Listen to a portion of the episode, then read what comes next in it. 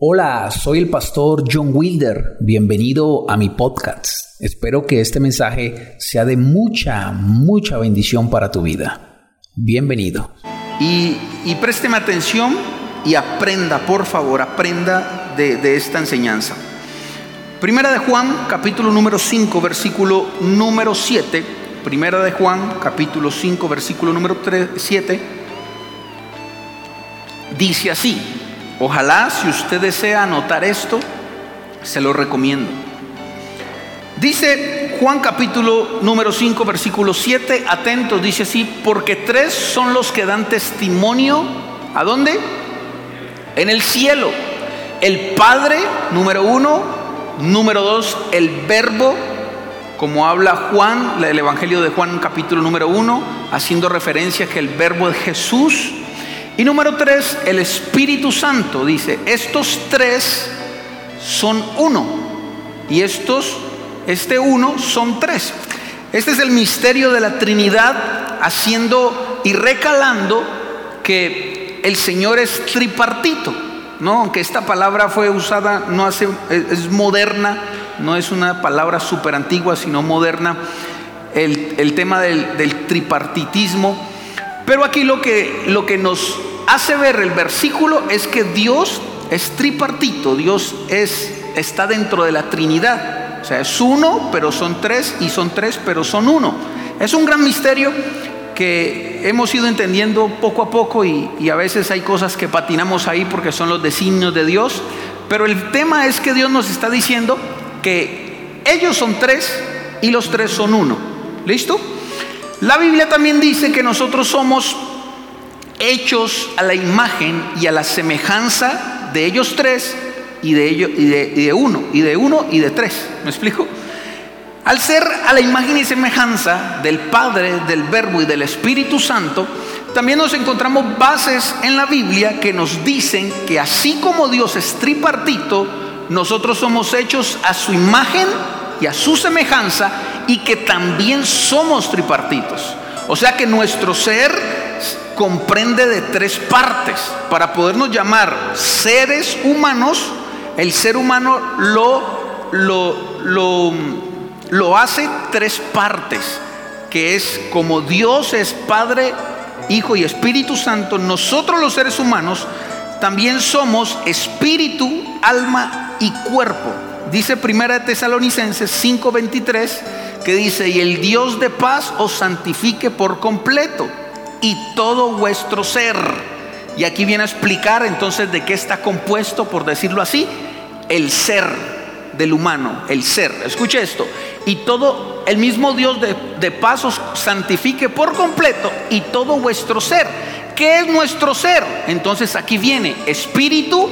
Nótese que la Biblia dice espíritu con E minúscula. El versículo anterior decía espíritu con E mayúscula. Cada vez que usted se encuentra en la Biblia con la E mayúscula se está refiriendo a Dios o al Espíritu Santo en este caso.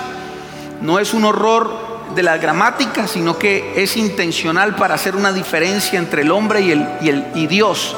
Pero aquí sí lo dice en minúscula, haciendo referencia no al Espíritu de Dios, sino al Espíritu que Dios ha puesto en nosotros para conformar entonces todo nuestro ser, como dice el versículo. Después dice que el alma, el cuerpo. ¿Para qué? Para que sean guardados para la venida de nuestro Señor Jesucristo. Lo que quiero que notes es eso, que así como Dios es tripartito, nosotros también somos tripartitos. Y en esa y en todo nuestro ser, en orden de prioridad, Dios nos dice que de qué estamos hechos y dónde tenemos que enfocar la prioridad. Hablando del espíritu. Esa es la prioridad del ser humano, el espíritu. ¿Qué es el espíritu, pastor?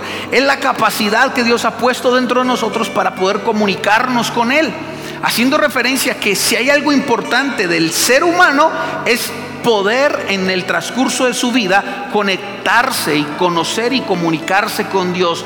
Dios nos creó para que nos podamos comunicar con Él. Fue su intención desde el inicio.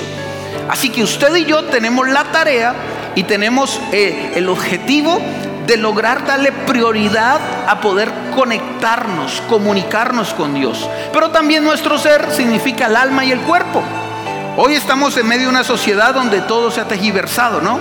lo que es importante lo dejamos de último y lo que es importante y lo que es de último lo dejamos como prioridad. El cuerpo es importante, no estoy diciendo que no, pero no es lo más importante. Hay que cuidarlo, hay que tratar de estar bien físicamente y comer bien y todo el tema. Eso es importante. No dice que no, pero no es lo más importante. Y en el medio de estos dos entonces se encuentra el alma, que es donde vamos a hablar, el alma. El alma es, es eso que nos define como personas, pero que a la misma vez se vuelve complejo porque dentro del alma se encuentran la mente, la voluntad y las emociones. Cuando usted piensa, cuando usted decide y cuando usted siente, entonces eso está dentro del alma. Nosotros somos personas, se dice almáticas, porque tenemos un alma, ¿ya? Y eso es el tema de las emociones. Entonces, pudiendo recopilar un poquito, nosotros somos personas, espíritu, alma y cuerpo, y dentro del alma se encuentra entonces nuestra mente, nuestra manera de razonar, nuestra voluntad y nuestras emociones. Eso somos nosotros. Vamos a enfocarnos entonces en el tema de las emociones, porque somos seres emocionales.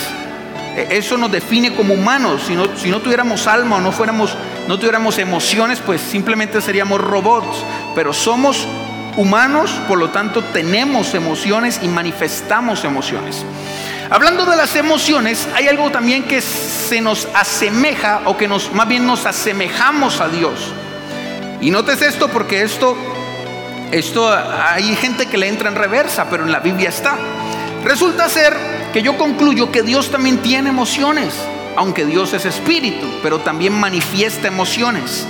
No puedo decir Sí puedo decir que las manifiesta, porque la Biblia nos habla que Él manifestó algunas emociones.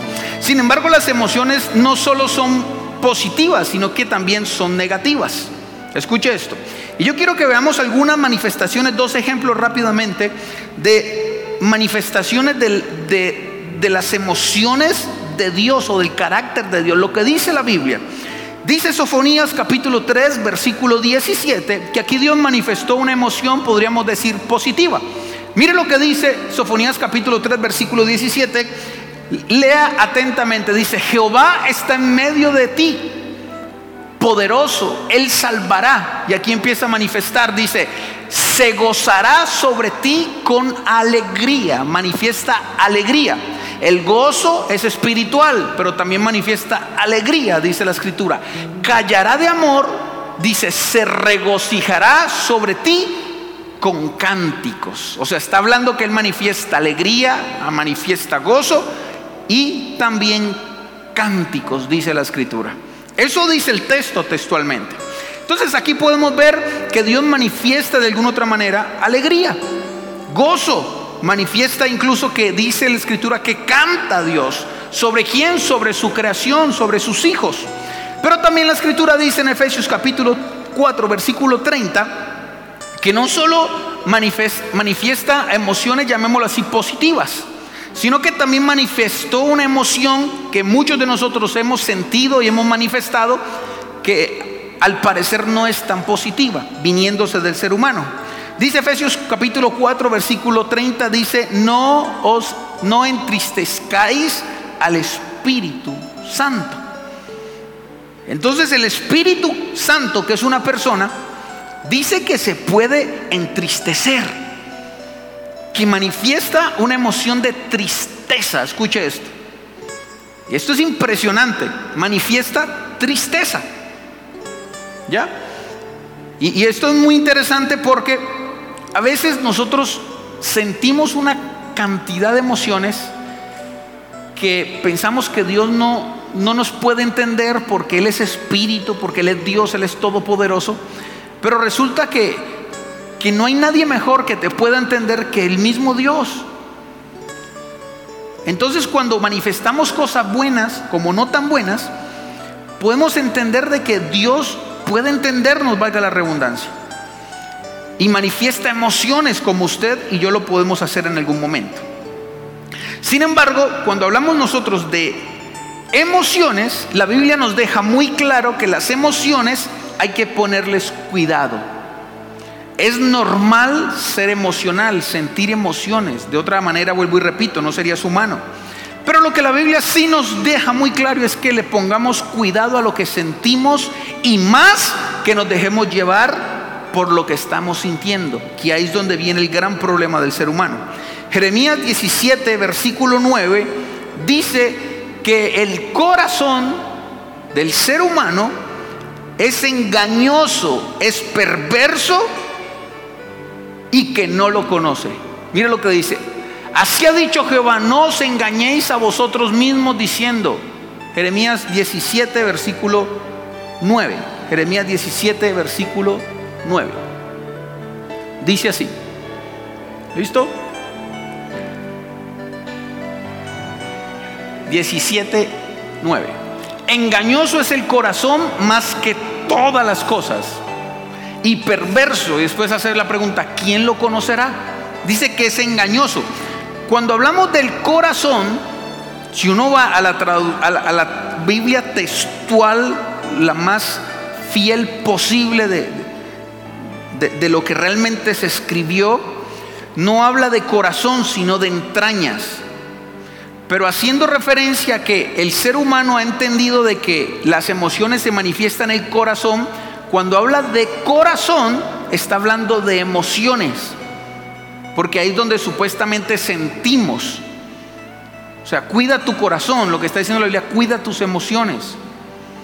Eh, más engañoso es tu corazón, lo que está diciendo es, te puede engañar tus emociones. Y aquí lo que hace referencia entonces es que es engañoso que lo que sientes, aunque es verdadero, aunque es cierto que lo estás sintiendo en tu cuerpo, en tu sangre, en tu, en tu ser, dice la Biblia, eso es verdad, pero eso mismo que estás sintiendo te puede engañar. Es engañoso el corazón, es engañosa las emociones, pero también dice que es perverso. O sea, tiende a lo malo, se deja seducir por lo malo. Cuando una persona es perversa, está hablando de que se deja seducir siempre por lo malo. Entonces, lo que siento me engaña, pero también tiende a dejarse llevar hacia lo malo. Vea qué diferencia el consejo de Dios con el consejo de allá afuera. Allá afuera estamos acostumbrados en las novelas a que le diga el, actor a la actriz, déjate llevar por tu corazón, déjate llevar por lo que sientes. Sé feliz. ¿Qué te dice tu corazón? ¿Has escuchado ese, e, e, esa frase? ¿Qué te dice tu corazón? Y Dios está diciendo, ah, un momentico, porque lo que te dice tu corazón te puede engañar, te va a seducir hacia lo malo, y lo otro dice, no lo conocerás.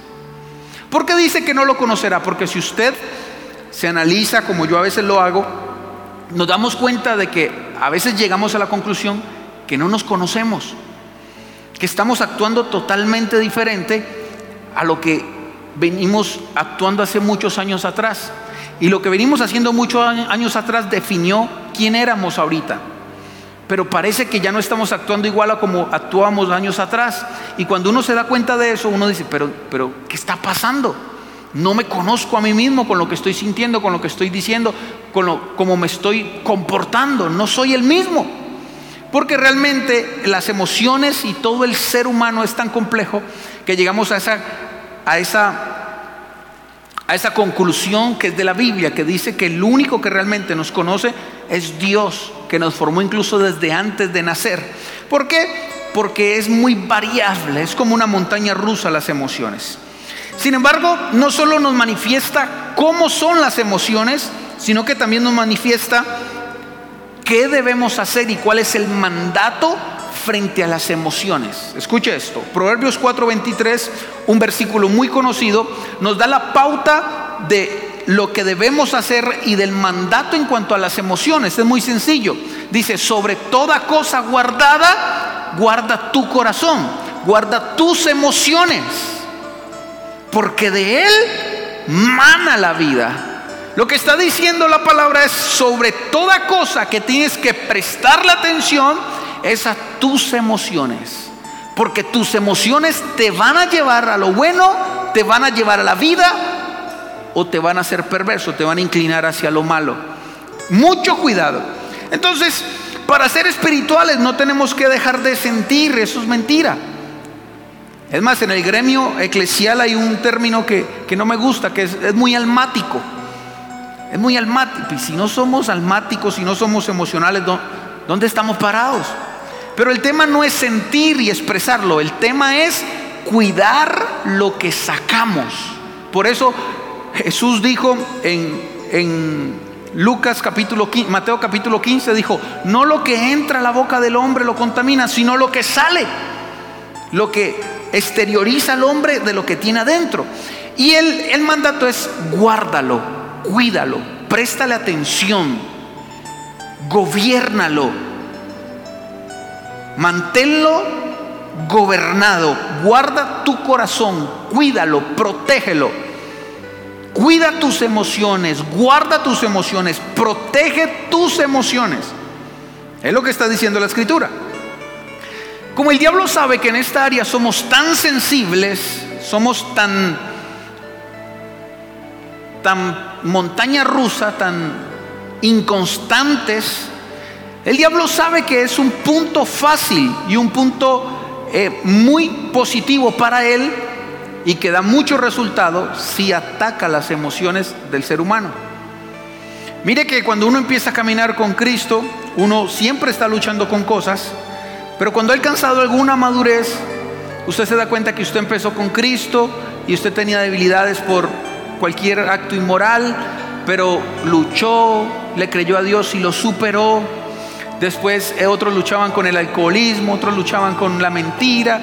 Y a medida que se van portando y van tomando en serio a Dios y en serio la palabra de Dios, uno ve, perdón, uno ve cómo Dios lo transforma. Lo hemos visto, somos testigos de eso. Yo soy testigo de que Dios transforma. Él lo ha hecho. Pero a medida que uno va creciendo con el Señor, se va dando cuenta que el enemigo viene a atacar y hay lugares donde el enemigo ya no puede entrar en nuestra vida. Por ejemplo, a mí el enemigo no me puede atacar con el tema de fumar marihuana o, cigarrillo. Nunca fue mi debilidad, no hace parte de mi historial. Y repudio el olor. Entonces yo no voy a ser atacado por el cigarrillo porque el cigarrillo lo que me produce es como rechazo. ¿Me explico? No me va a atacar por el alcohol porque a mí no me pasa ni siquiera el vino de la Santa Cena, hermano. no lo va a hacer por ahí. Pero él sí va a ver por dónde meterse y a veces estamos tan protegidos porque vivimos en santidad y el enemigo dice, ¿por dónde me le meto? ¿Por dónde me le meto? Y te analiza, dice, por aquí no, por los hombres no, por las mujeres no, por el trago no, por la rumba no. ¿Por dónde me le meto? Tiene que haber por dónde me dé espacio de yo metérmele. ¿Por dónde me le meto? Y cuando va al área de las emociones, ahí es el área más frágil. Porque bueno, quizás si yo vengo del alcoholismo, el enemigo me pone una cerveza, no la voy a tomar. Pero si toca mis emociones, una vez de que las toque, me puede llevar otra vez el alcoholismo. Entonces, la puerta de entrada va a ser las emociones. Y mire que Satanás, al que llamamos diablo o enemigo de la humanidad, se le metió a unos personajes de la Biblia en sus emociones y quiso manifestar una emoción para traer engaño. Por ejemplo, Lucas 22.3 dice que Satanás se le metió a Judas. ¿Ah? Y dice, y entrando Satanás en Judas, y las veces que la Biblia dice que Satanás se le metió a alguien, siempre se manifestó de una manera muy sutil. Por ejemplo, cuando Judas dice, no, pero, pero ¿cómo vamos a, a regar ese perfume a los, a los pies del maestro si es costoso? Démoselo a los pobres, queriendo impedir un momento de honra. Y dice la Biblia que se le metió. Ahora, sabemos que los hijos de Dios no podemos ser poseídos por el enemigo. La posesión significa un control total, pero sí podemos estar endemoniados o podemos estar endemonizados teológicamente hablando. pero no de nuestro nuestra vida, de nuestro cuerpo, pero sí de áreas donde le hemos dado derecho de que él entre. ¿Está conmigo? Y cuando de pronto en esas áreas se mete el enemigo, él trabaja de una manera muy sutil que quiero mostrarle, que ya yo creo que he dado el ejemplo acá, pero para que usted aprenda y se le abran sus ojos espiritual y pueda discernir qué es lo que está pasando alrededor y cómo el enemigo te va ganando por goleada, sutilmente y no te das cuenta cómo entra el enemigo, cómo actúa el enemigo en nuestra vida y cómo puede tomar eh, y control de las emociones en nuestra vida. Efesios capítulo 6, versículo 16, versículos muy conocidos les estoy dando hoy nada más. Habla de los dardos de fuego del maligno, que es necesario que los hijos de Dios lo apaguen. Y nos da el consejo de apagar los dardos de fuego del enemigo. Yo puedo explicar esto de la siguiente manera. Un dardo que debe de apagarse no desviarlo, sino apagarlo. Escuche esto, la Biblia dice apáguelo, apague ese dardo. Pero ¿cómo puede trabajar ese dardo en nuestra vida? Yo le puse los pensamientos, los dardos que el enemigo ataca, tu primer frente de batalla que es la mente, los pensamientos. Cuando el enemigo tira ese dardo, ese pensamiento, dice la escritura, apáguelo. ¿Por qué? Porque si el pensamiento viene y no lo apagas, entonces pasa lo que dice Isaías 59, versículo 5, que dice de que vinieron a contemplar huevos de áspides. Y que si los dan a luz, entonces va a salir el pecado. En otras palabras, vamos a leerlo textualmente. Dice, incuban huevos de áspides y telen telas de araña. El que comiere de sus huevos morirá y si los apretaren saldrán víboras. Habla de incubar huevos de áspides. La áspide es una serpiente mortal, su veneno es mortal en el desierto. El ejemplo que está dando es, no incuben los huevos de áspide, los huevos de la serpiente que también representa al enemigo, no lo incube. Cuando viene el dardo, no lo incube, no lo mantenga allí, no siga con esa idea mucho tiempo porque al incubarlo lo está protegiendo y en un momento dado sale a luz lo que usted incubó en su mente. A ver, viene un pensamiento, algo, ¿qué puede ser? Eh, voy a dejar de ir a la iglesia. Y vino el pensamiento. Si usted inmediatamente no lo apaga, lo que está haciendo es incubarlo. Y cuando lo incuba, entonces lo ayuda con otros. No, es que esa iglesia tal cosa. No, es que el pastor tal otra. No es que los líderes tal otra. No es que ahí gritan mucho. No es que ahí tienen aires y no ponen sino solo uno. No es que el aire es muy frío. Y empieza. Y lo incuba. Claro, como lo incubaste, cuando da luz, usted toma la decisión, no vuelvo a la iglesia. Por poner un ejemplo. Ahí usted puede poner cualquier tipo de ejemplo. Entonces, la recomendación de la Biblia es cuando viene no lo incubes, apágalo antes de que dé a luz, antes de que dé a luz. ¿Cómo trabaja el enemigo explícitamente en esto? Salmo 56, versículos 5 al 6. Aquí nos da el mejor ejemplo de cómo el enemigo trabaja en nuestra vida y unas características específicas del enemigo a la hora de trabajar en nosotros. Quiero que lo lea conmigo y lo vea, por favor. Salmo 57 dije, 56, versículos 5 y 6, dice, todos los días ellos pervierten mi causa. Aquí está el salmista evidenciando el trabajo espiritual maligno. Todos los días ellos pervierten mi causa.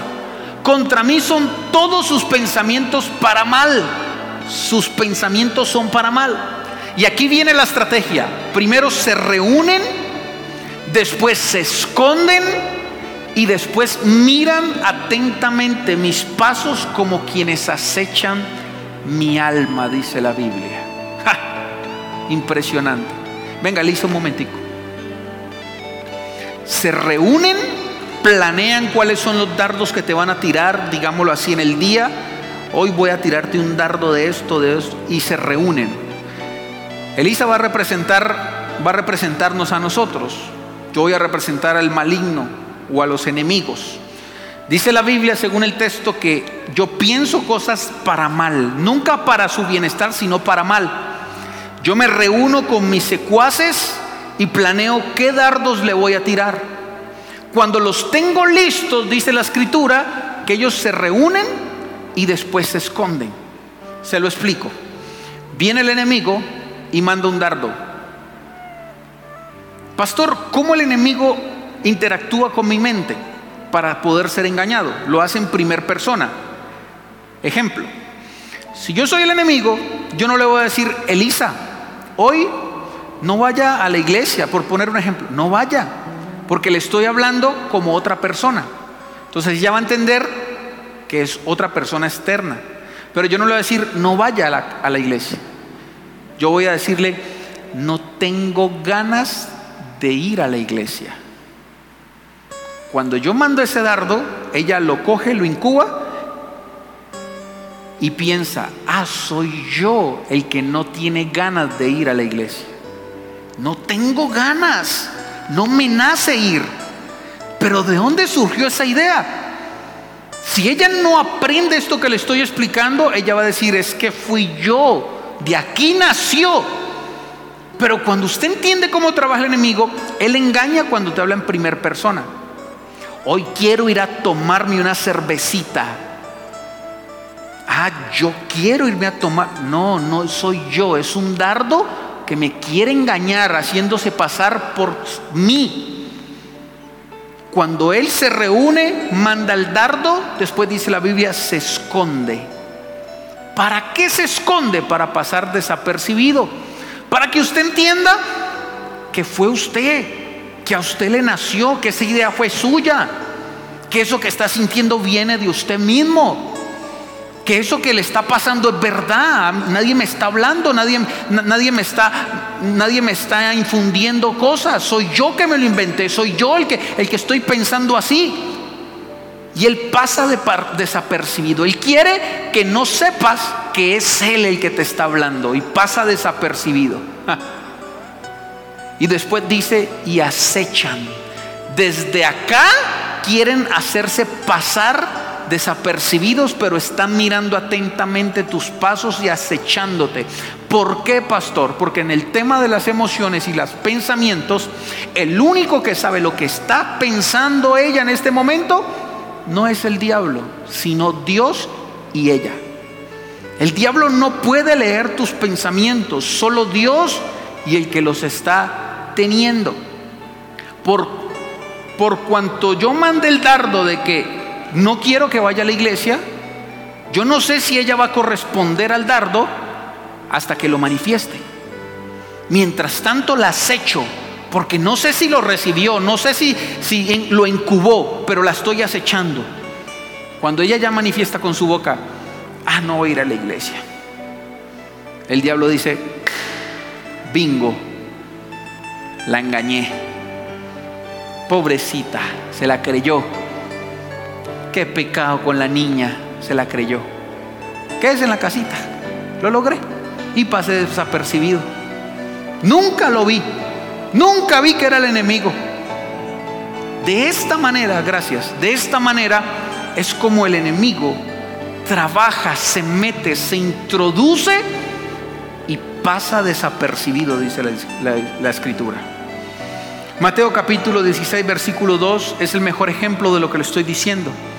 Dice la Biblia una vez más que Satanás se le metió a Pedro y Jesús lo identificó que no era Pedro, no era la carita de Pedro, no era la barba de Pedro, era Satanás en Pedro. Y esto es una de las bases suficientes por la cual nosotros creemos que el cristiano no puede ser poseído, más sí endemoniado.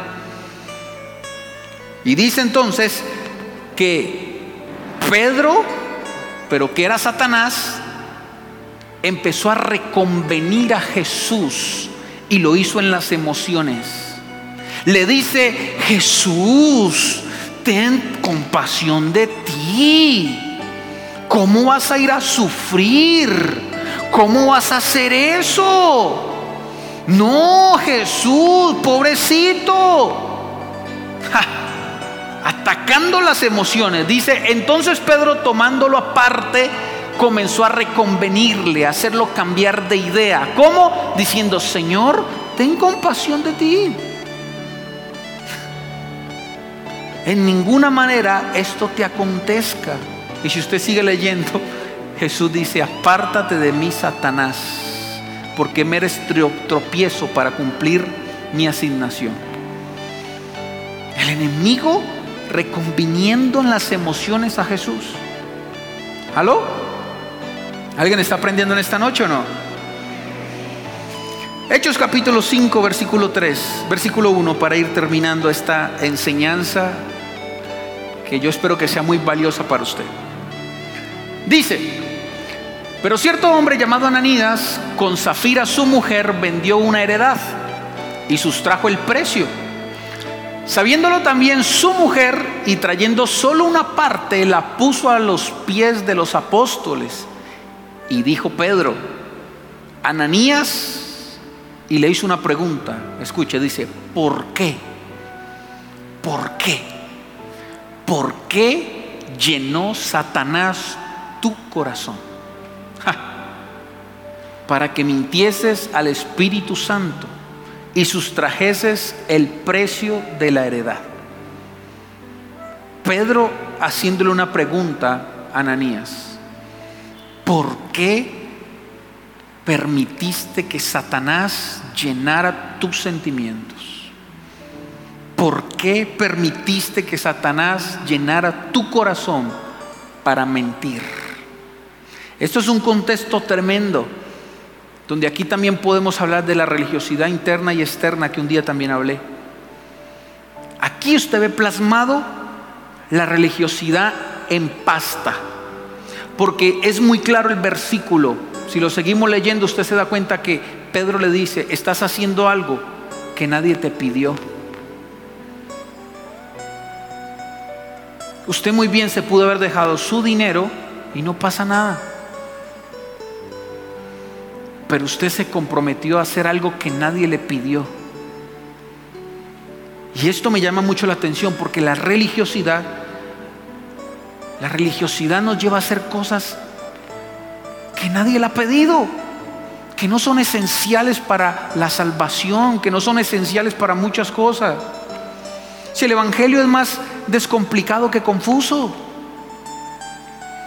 Y este hombre está haciendo cosas que Dios no le pidió. Y todo el contexto, que no tengo tiempo para explicárselo, llegó a la conclusión que su corazón, él permitió que Satanás llenara sus emociones para mentir. Sin necesidad. Y quiero finalizar diciendo, la Biblia dice aquí que Pedro le preguntó a Ananías, ¿por qué? Cuando habla del por qué está exigiendo una explicación. Cuando usted se pregunta esa, eh, cuando usted formula esa pregunta, la pregunta viene con énfasis de explicación, de exigencia. Yo exijo que me expliques por qué. ¿Por qué lo permitiste?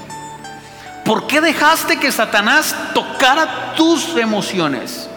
¿Por qué dejaste que Él se metiera en tus emociones? Y usted sabe lo que pasó, Ananías y Zafira murieron por el pecado de la mentira.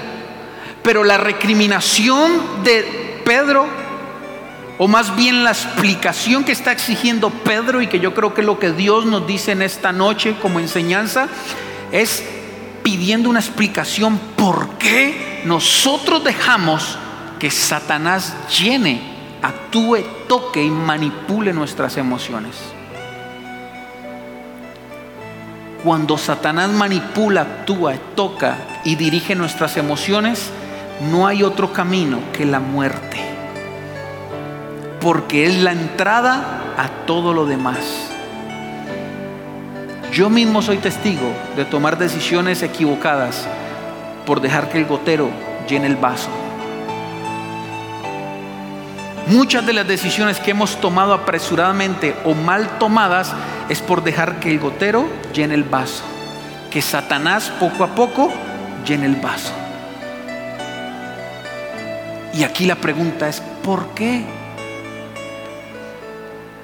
¿Por qué eres tan permisivo? ¿Por qué, ¿Por qué eres tan ingenuo de dejar que el enemigo poco a poco te llene el vaso? ¿Aló? Las emociones son tan fluctuantes y complejas que Dios sabe que es la entrada del enemigo para traer muerte a tu vida. Nada se mueve sin haberlo sentido o sin tomar la decisión o sin pesarlo o sin decidirlo, que es la parte compleja del ser humano llamada alma. Y ahí es donde el enemigo centraliza su ataque y te hace pasar, perdóneme la expresión, hablando de mí mismo, nos hace pasar como bobitos, como tonticos. ¿Sabe qué significa la palabra tonto? Que no entiende. El tonto es el que no entiende. Y muchas veces el enemigo ha jugado con nosotros tratándonos como niños, tratándonos como tonticos, como que no entienden que detrás de todo esto está Él. Y vuelvo y repito, y nos va ganando por goleada. Y el religioso dice, yo no peco. El religioso dice, estoy en santidad. El religioso dice, estoy sirviendo. El religioso empieza a ver lo que él no hace, pero no se fija en lo que sí hace. Y lo que está haciendo es producto de que sus sentimientos, el enemigo lo ha llenado a goteras. Y ahí viene la recriminación. ¿Por qué? ¿Por qué? ¿Por qué permitiste que, que tu vaso fuera lleno?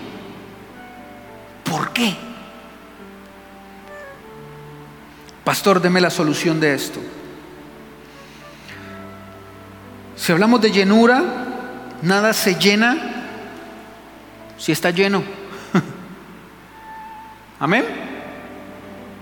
Yo no puedo llenar esta botella si ya está llena. Si está medio llena o medio vacía, dependiendo como usted la quiera ver, yo puedo llenarla. Pero si está llena, ¿qué voy a llenarla? No cabe, se va a botar. ¿Alguien me está escuchando? Si Ananías dejó que se le llenara era porque su botella estaba vacía o medio llena. Y a veces nos fijamos en lo llena, en lo medio llena que está y no en lo medio vacía que está. Nos conformamos tan poquito cuando podemos tener mucho. Le llamamos medio llena al venir a un culto. Le llamamos medio llena a servir. Le llamamos medio lleno a leer la Biblia. Pero ese medio lleno me da espacio para que alguien más lo llene. Y si no se llena de lo que hay de Dios, ¿de qué se va a llenar? Y ahí es donde la Biblia dice, ¿por qué Satanás llenó? Llenó hasta el cope tus emociones. Y la solución para esto, obviamente, de estar alerta y poder aprender esto y darse cuenta cómo opera el enemigo y qué tan susceptibles son tus emociones, la encontramos en Efesios capítulo 5, 18, que es un versículo, vuelve, mismo, yo, yo le he dado esta enseñanza con versículos reconocidos. Antes bien sean llenos del Espíritu Santo. Cuando estás medio lleno, alguien más te va a llenar. Por eso el versículo dice, un momentico, si estás medio lleno, llénate más de Dios, porque cuando el enemigo quiera llenarte, no va a tener cómo llenarte, porque aquí estamos llenos de Dios. Alguien dígame amén, por favor. Colóquese de pie.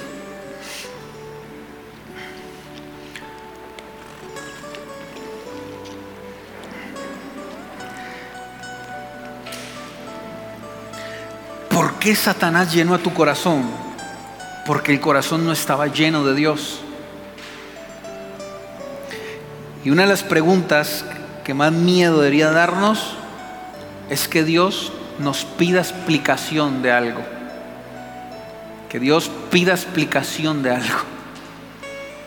¿Qué pasa si Dios te dice por qué? ¿Qué pasa? Coloca a Dios de los imposibles, por favor. ¿Qué pasa si Dios hoy te dice y te pide explicación por qué? qué dejaste que se afectara tus emociones y dejaste de servir? ¿Por qué dejaste que se afectaran tus emociones y dejaste de ir? ¿Por qué dejaste que Satanás llenara tu corazón y dejaste de orar, de creer, de tener fe? Ese por qué implica una explicación. ¿Cuál es tu explicación? Yo no tengo explicación para eso, pero sí tengo la solución. Si estoy medio lleno o medio vacío, como lo quiera ver, llenémonos de Dios y entreguémosle esa área que es el área, estoy seguro y se lo firmo donde sea, es el área más susceptible donde el enemigo pueda entrar. Estabas muy inflado porque superaste la inmoralidad. Estabas muy inflado porque superaste muchas cosas en tu vida. Mucho cuidado. Puedes estar siendo engañado en las emociones y ni cuenta te das que allí, desde allí el enemigo está operando. Amén. Cierre sus ojos, levante sus manos un segundo. Sé que ya está tarde, pero no salga de aquí sin pedirle al Señor que ese vaso que está medio lleno o medio vacío sea lleno de Él. Que tus emociones hoy se llenen de Dios.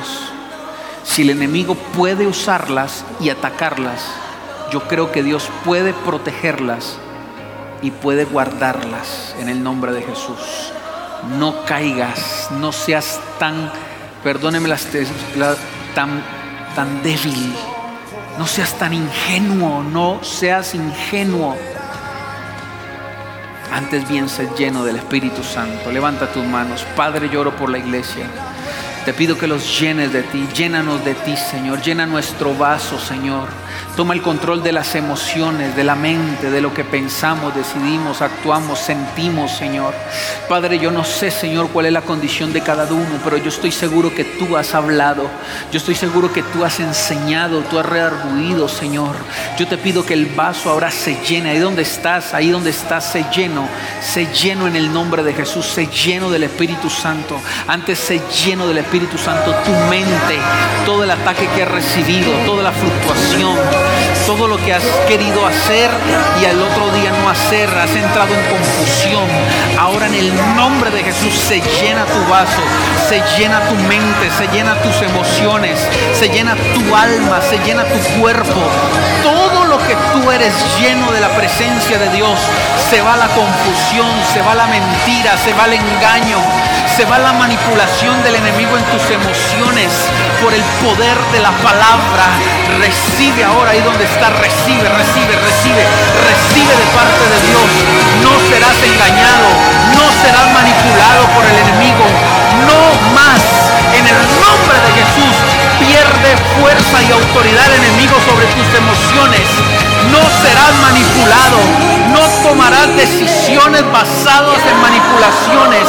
En el nombre de Jesús, en el nombre de Jesús, no eres como dice Santiago, que te van y te traen, te llevan y te traen. No eres como las olas del mar. Eres como las olas del mar. El enemigo no puede llevarte y traerte. No puede jugar contigo. Eres un hijo, un hijo. Eres un hijo. Y como hijo llénate de tu papá.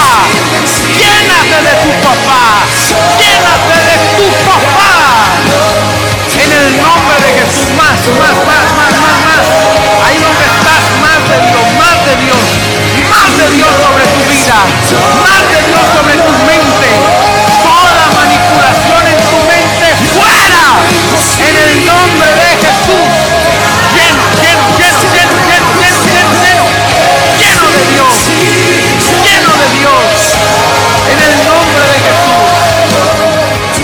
En el nombre de Jesús. Levanta tus manos. Iglesia, te bendigo en el nombre de Jesús. Jehová te guarde y te bendiga. Jehová haga resplandecer su rostro sobre ti. Jehová tenga de ti contentamiento. Jehová te ponga por cabeza y no por cola. Jehová te use y que nunca el enemigo te manipule. En el nombre poderoso de Jesús. Y la iglesia dice, dele un aplauso al Señor. Deseo que hayas escuchado a Dios a través de este podcast, aspirando que puedas realmente aplicarlo en tu vida para que provoque cambios sobrenaturales en la misma. Soy el pastor John Wilder y hasta la próxima. Bendiciones.